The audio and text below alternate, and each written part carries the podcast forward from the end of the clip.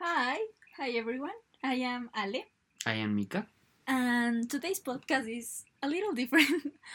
A lot Eh, different. As you might notice, we are talking in English because this is part of eh, a homework of mine of my bilingualism course in university. So, eh, today we will only talk in English and explain you.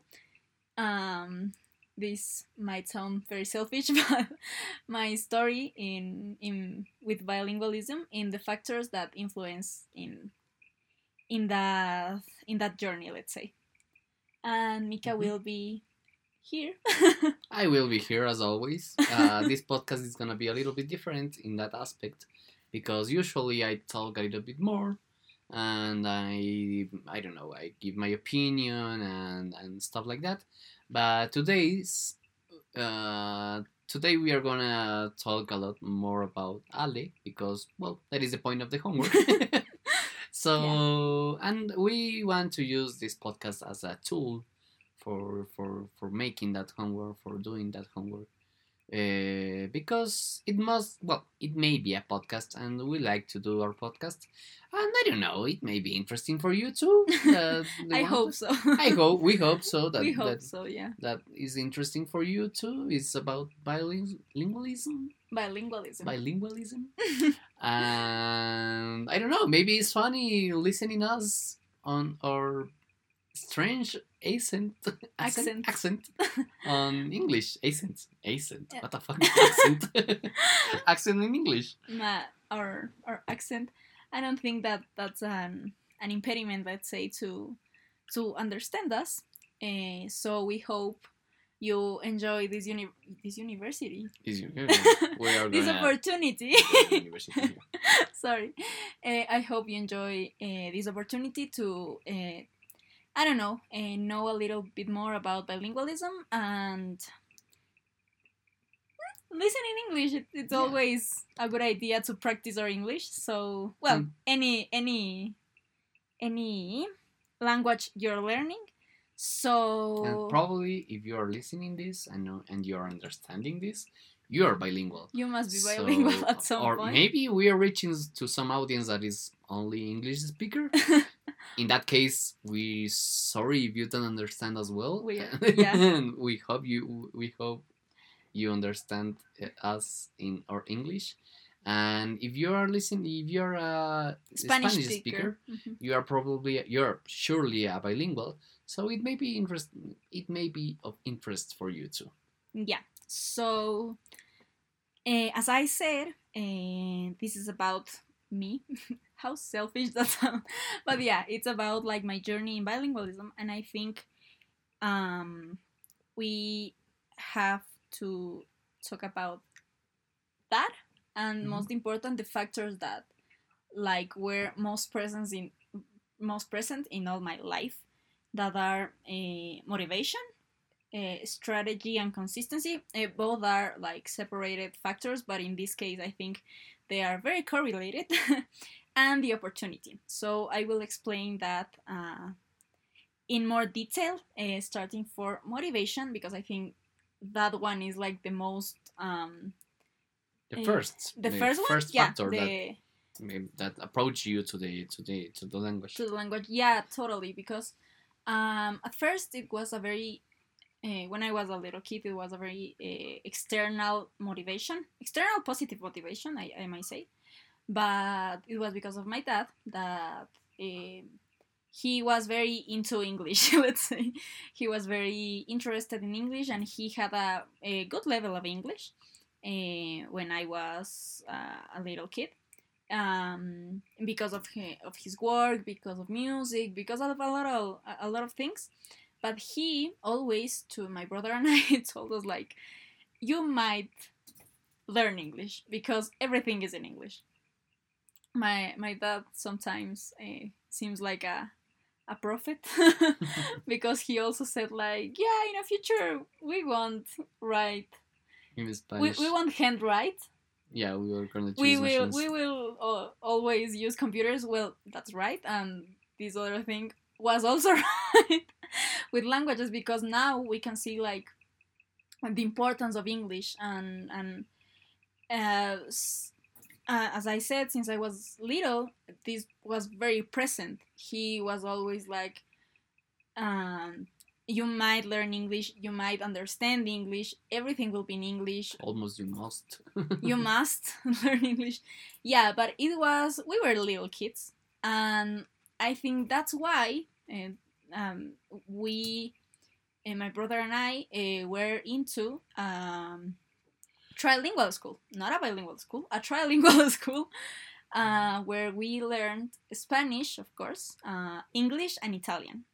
So, yeah, that was very interesting because uh, before I uh, I started school or or, or pre K also, uh, I was uh, I I approached let's say English in a very interesting way because my father loves music and most of the music he uh, hears and heard uh, was in English. So since I since I was I don't know two three years old, uh, I listened a lot of English. So I didn't understand what was they uh, saying. I didn't get any word, but I was very like used to listening to that accent, to that sounds. To to to that um, part of the language, let's say, that is focused on sound. Of course, I wasn't able to to understand very well what they were saying. and also Mhm. watching your father listening to this music in a positive course, way is it's a a motivation. Motivation, yeah. Uh, of course, it was it was also motivation, uh, being a yeah a father figure at some point. Uh, of course, it was like very motivating and and very.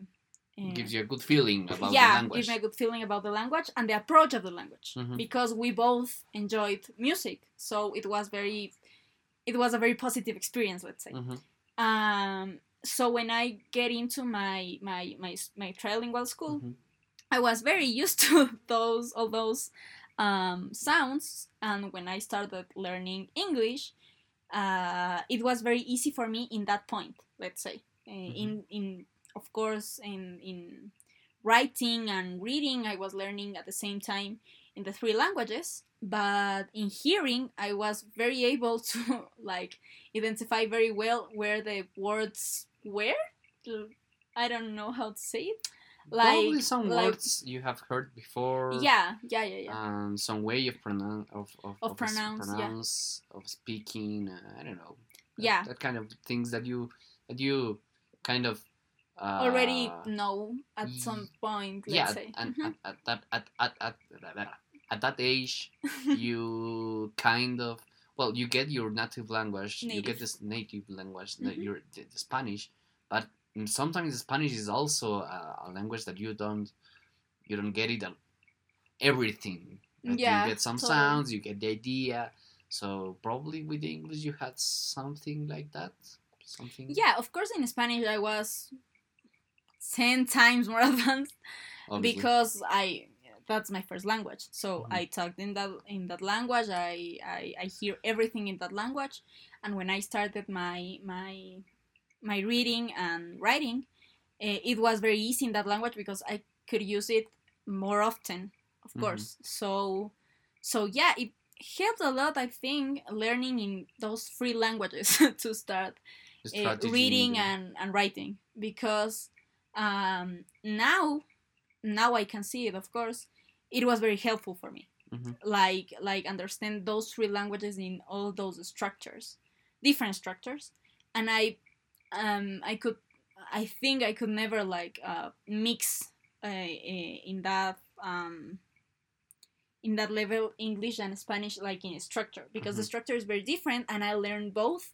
like at the same time in in different classes let's say Mm.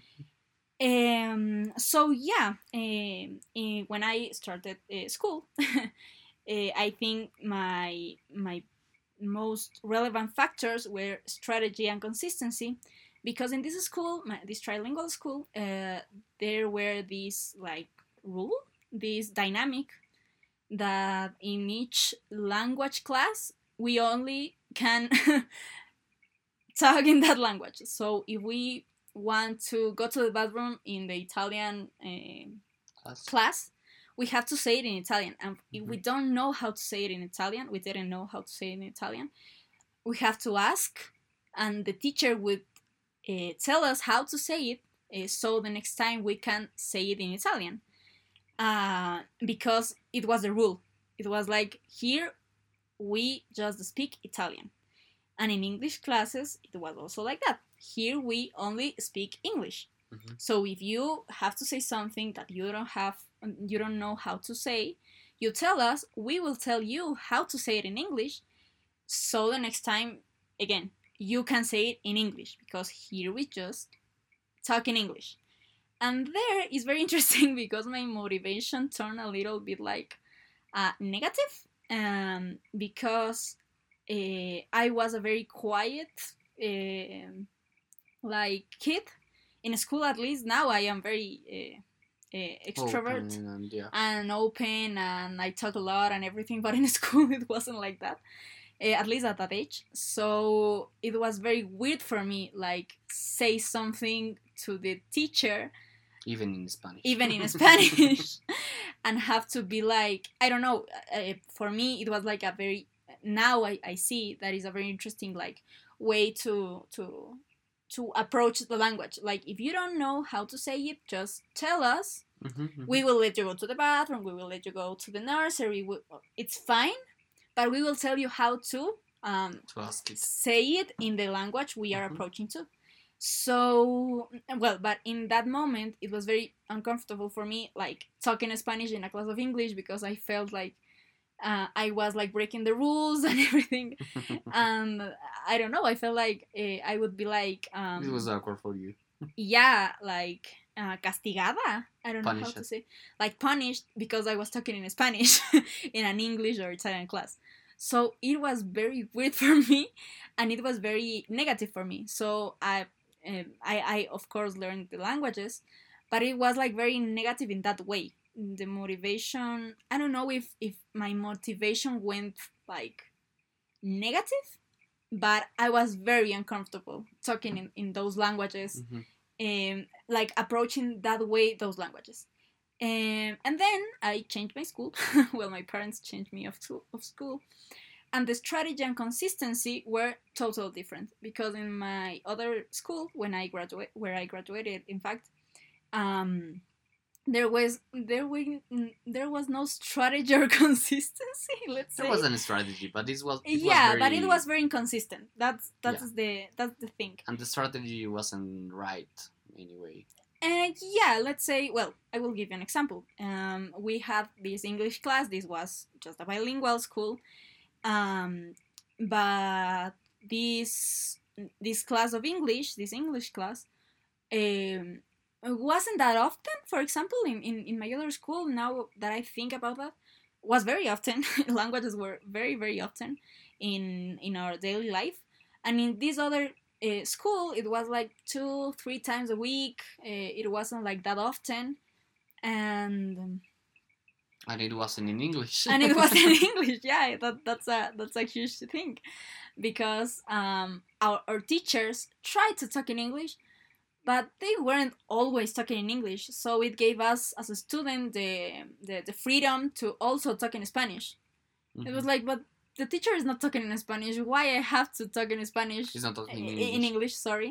So why I have to talk in English and make my effort Mhm. and, and put effort in, in, in this that is very it. uncomfortable for me, uncomfortable for me, and it's like very weird because everyone is talking in Spanish. So it eh, it was very inconsistent, and the strategy was not the the best, I think.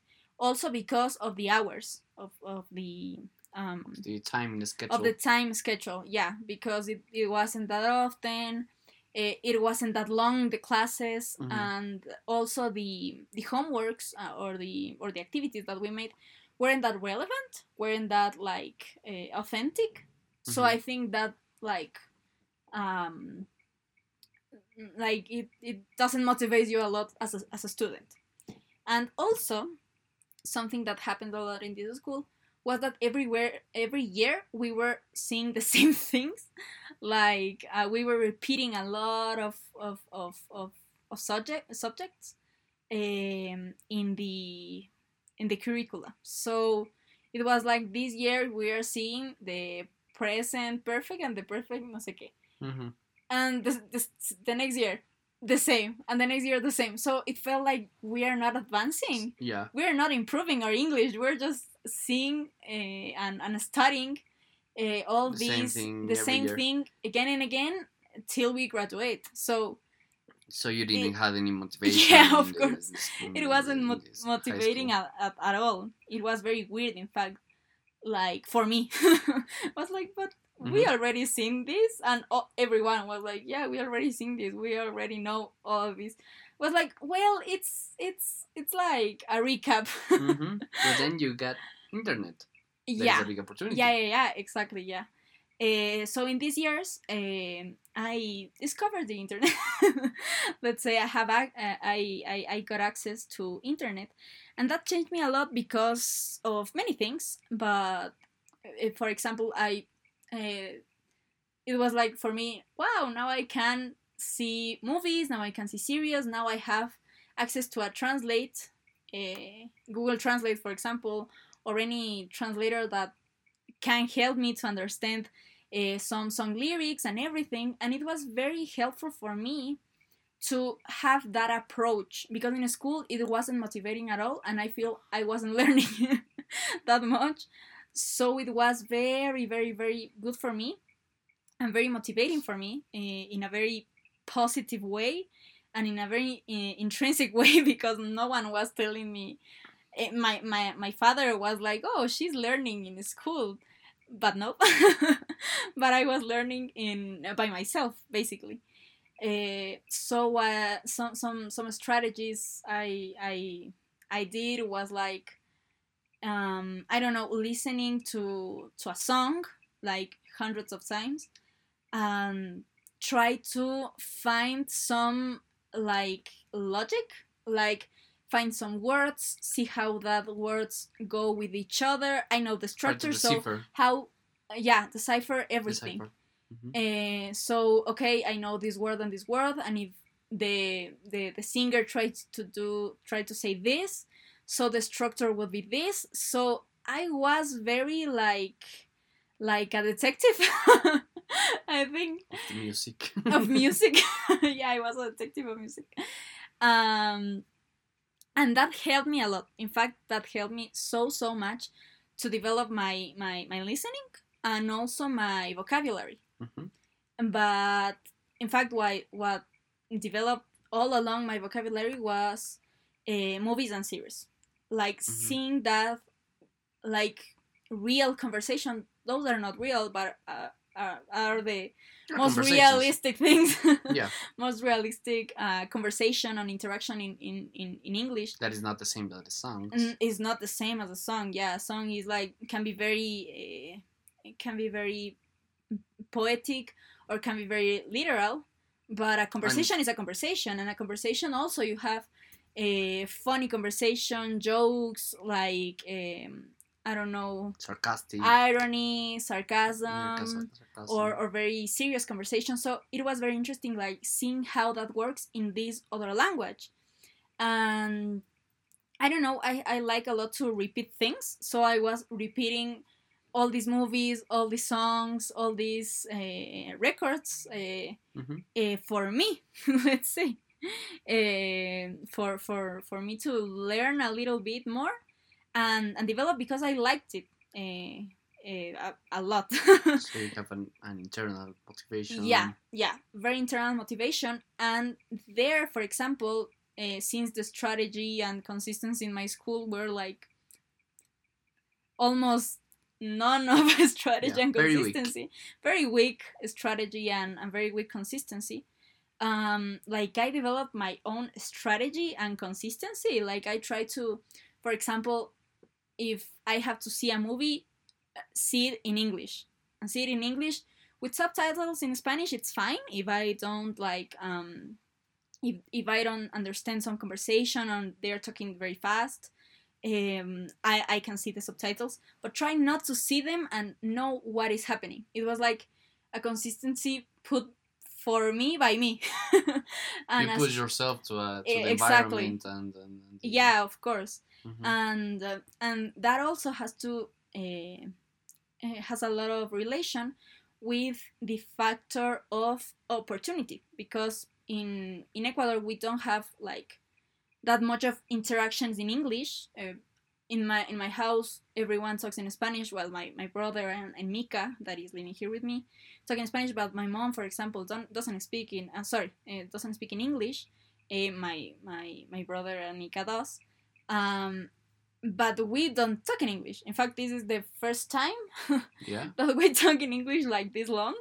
We know that we know English, but we are not like pushed, and there's no necessity to talk in English all, all the day or, or at some point.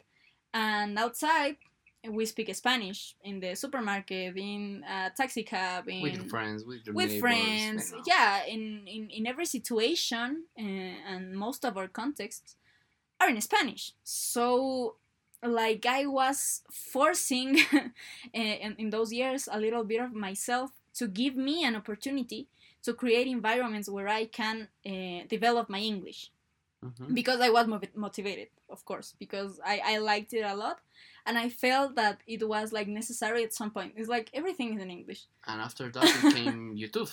Yeah, of course, YouTube. I'm a very big fan of YouTube, and what I did in YouTube, I was uh, very into Harry Potter, for example.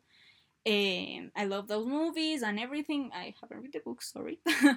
but I was very into the movies uh, on, on, on those points. So yeah, I watched the movies in English and everything in a in a England accented movies. It was very interesting for me to yeah recognize like, like that accents and everything. But I was watching a lot of YouTubers uh, talking about Harry Potter theories.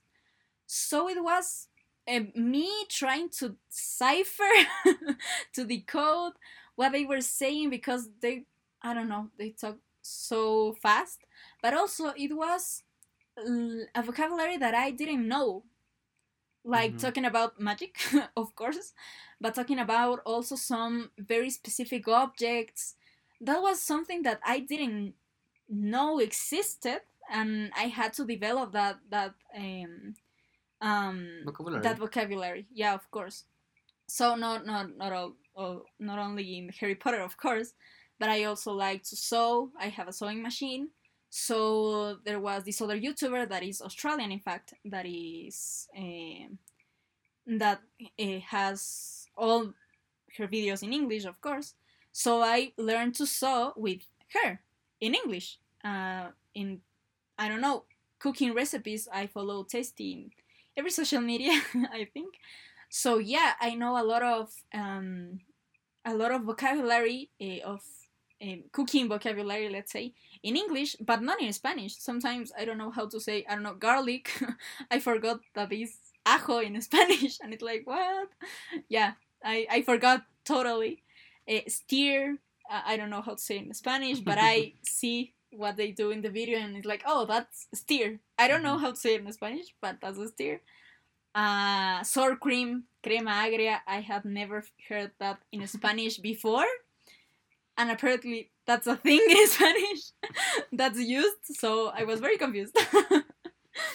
Um, but yeah I, I started to learn new vocabulary just in english basically uh, because of my interests because of i was creating these these environments these virtual environments most of them of course uh, where i can develop my, my english and i can practice it a lot uh, because i think practicing is not only you speaking to someone like this is practicing for me and for mika because he's hearing me and he, he's also like talking Mhm. um, and creating ideas. and creating ideas yeah. and connecting and everything but also like just hearing and giving me the opportunity to to be um, exposed to that language. And of course um, now that i uh, reflect a little bit more in, in bilingualism like most of my youtube um, um, the majority of my youtube channels my favorite youtube channels are created by bilingual people. And it's very interesting that they are not talking in spanish or in or in italian or in french or in or in Their other language. or in other language or in Dutch, they are talking in English, and I know them because we both or we all talk in English. So Mhm. that's very motivating too for me because I know that most of them uh, know English and I only can communicate with them because we both know English and we both decided to use the English basically. Mhm. So yeah, that uh, I don't know brings me to to college. That Mhm. well, I didn't knew I didn't know that my English was. Uh, That well um, it's not that well. it's fine. It's, it's on a good level. It's in a good level, but I didn't notice that. In fact, um, but yeah, when I entered to college um, in in USFQ, uh, we have six levels of English, and there is a class of writing and rhetoric. And they put me in level five, and I was like, "What?" I thought I was in level three or max four, you know. Mhm. Um, but no, I am in level five, and even in level five, I felt like I already knew some things. So yeah, it I was was easy. yeah, I was very happy because I was like, oh, this is not only like letting me know about Harry Potter or sewing machines, you know, it's al- it's also saving me time in college Mhm. because being in five level in level five means that I don't have to take one, two, three, and four, and I can like uh, concentrate in my degree Mhm. and develop my degree instead of being learning English Mhm. because well why? You because I know. already know Yeah. basically. Yeah.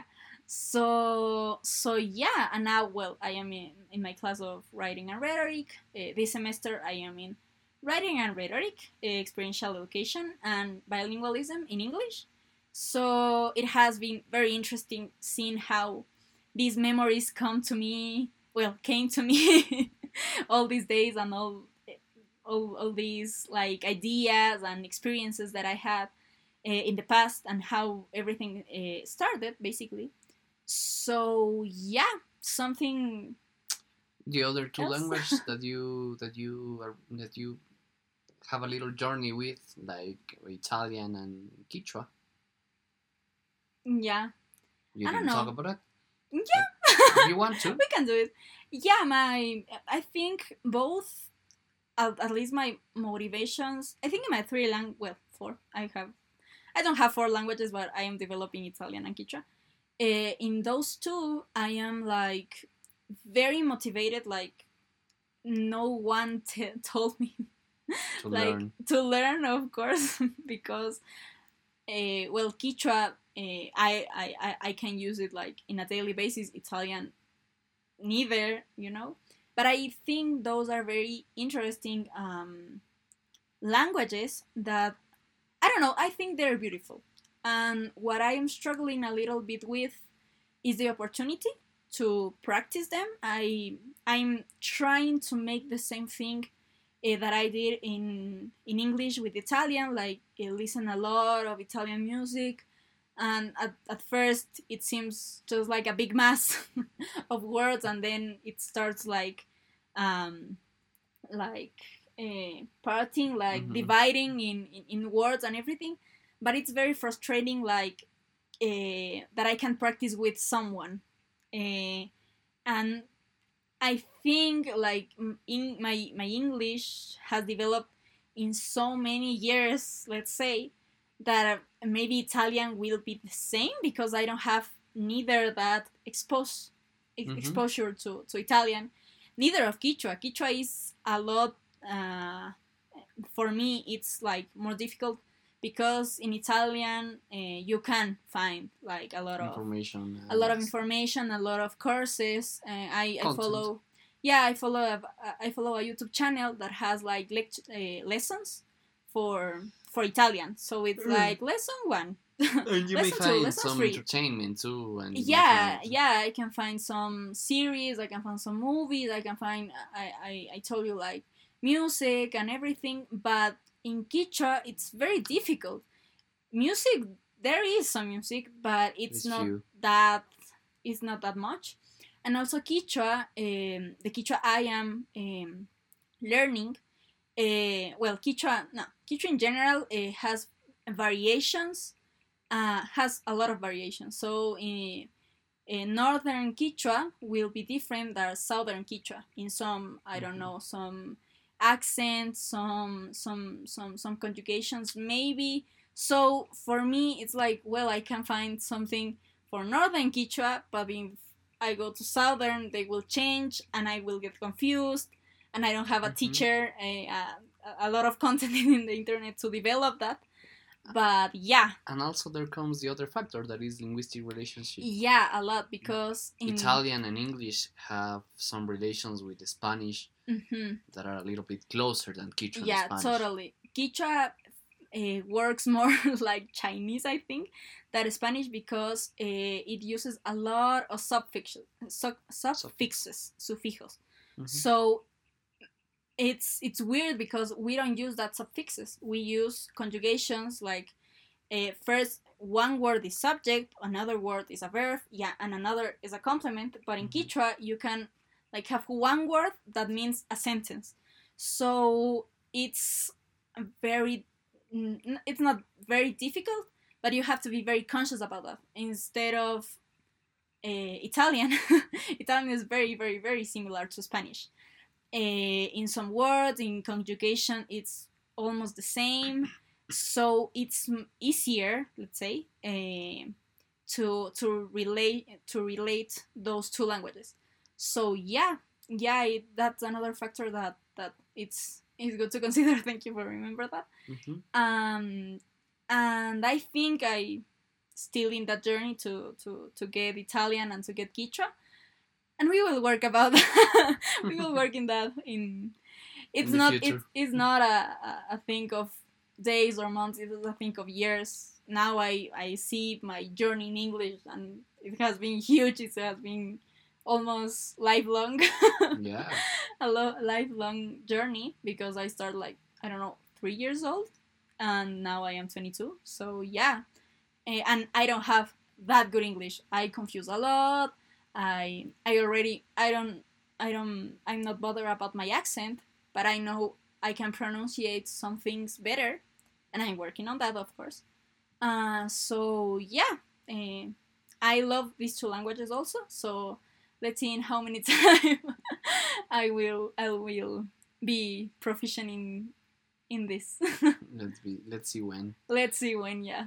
Well, we hope you enjoyed this this Yeah. podcast, uh, this topic, and this I don't know this. Uh, Yeah, this topic, this conversation, if you understand everything, uh, well, great, because you understand our English and you That understand you are- some point of English, and that's uh, and that's huge uh, at, at some point. Like listening to English and understanding it. Maybe you might think that you're not bilingual, but you have some level of bilingualism. So, uh, of course, I love this topic, so I encourage all the listeners to uh, research about this. If you uh, have some doubts about the factors or or anything, we will uh, leave the APA citation of the of the lecture that we based on to see the factors in the description down below. But uh, I will say it here. Everything is by Tokuhama Espinosa, uh, 2008. In the book, let me see if I can find it right now. Yeah. Uh, in the book, Living Languages, Multilingualism Across the Lifespan, and all the factors and information are in the, I think it's the chapter number one. one. So, Uh, yeah, I think it's the chapter number one. Yeah, that is called Raising Multilingual Children: The Ingredients, the Recipes, and Your Personal Banquet. Why this book is for you. So, if you have some some some some doubts, if you if you want to learn more, uh, I recommend that uh, that lecture and also research more in other uh, in other places. It's very interesting, very very interesting um, everything related to bilingualism. So I hope you enjoy this and thank you so much for listening us talking English. yeah. it was a pleasure as always, and we hope we enjoyed Yeah. uh, everything. And well, see you the next time that we do this podcast because it's not often. so I may Yeah. not say that see you soon, but see you. but see you the next time. See you. Bye.